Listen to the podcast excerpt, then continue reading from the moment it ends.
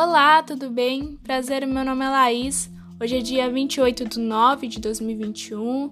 São exatamente meio-dia e 44.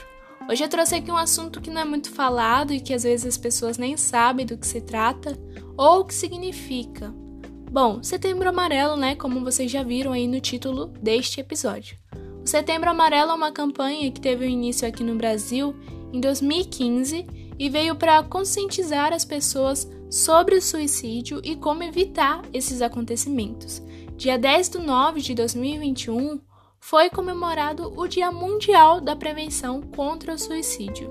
A origem do Setembro Amarelo começou nos Estados Unidos quando um adolescente de 17 anos, Mike Emmer, cometeu um suicídio em 1994. Mike era um adolescente muito habilidoso, chegou a restaurar um automóvel Mustang 68 pintando de amarelo e o carro ficou até conhecido como Mustang Mike. Infelizmente, os seus pais e amigos não sabiam que Mike tinha sérios problemas psicológicos e não conseguiram evitar a sua morte.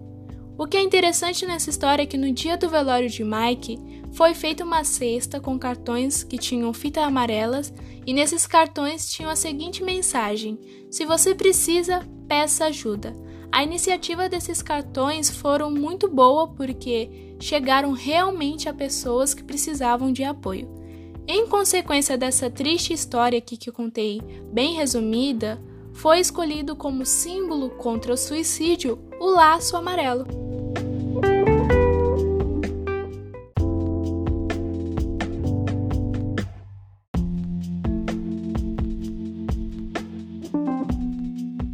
Fiz uma pesquisa onde a Organização Mundial de Saúde, a OMS, estima que há 30 milhões de pessoas de todas as idades com depressão no mundo.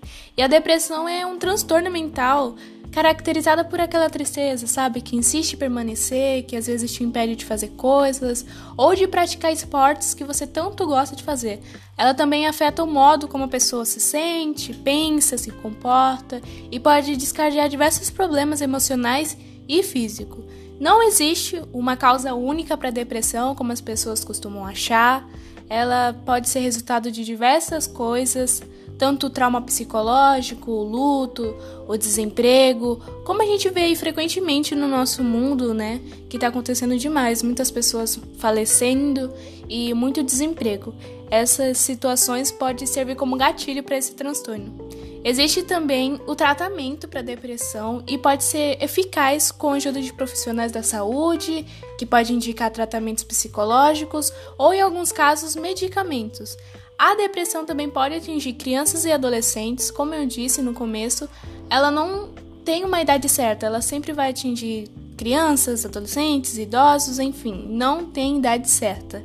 E os sintomas nas crianças da depressão é muito parecido com o dos adultos, que é a tristeza, a irritabilidade, a sensação de aperto, a preocupação, dores, às vezes se recusar de ir à escola. Já na adolescência, os sintomas podem ser também tristeza, irritabilidade, se sentir sem valor e às vezes chegar ao ponto de usar drogas ou álcool.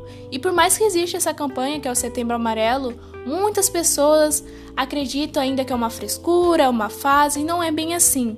As pessoas, quando estão depressivas, às vezes só quer ser escutada e não julgada, como muitos costumam fazer. E não é uma frescura, não é uma fase, é realmente algo que tem que ser tratado. Então, se vocês gostaram desse episódio, me falem, me seguem lá no Twitter, né? Que eu tenho uma página que é apenas dialogando, deixa os comentários lá, curte se conseguir aqui na plataforma. E é isso. Um beijo e, como eu costumo dizer, uma boa vida para vocês. Se cuidem.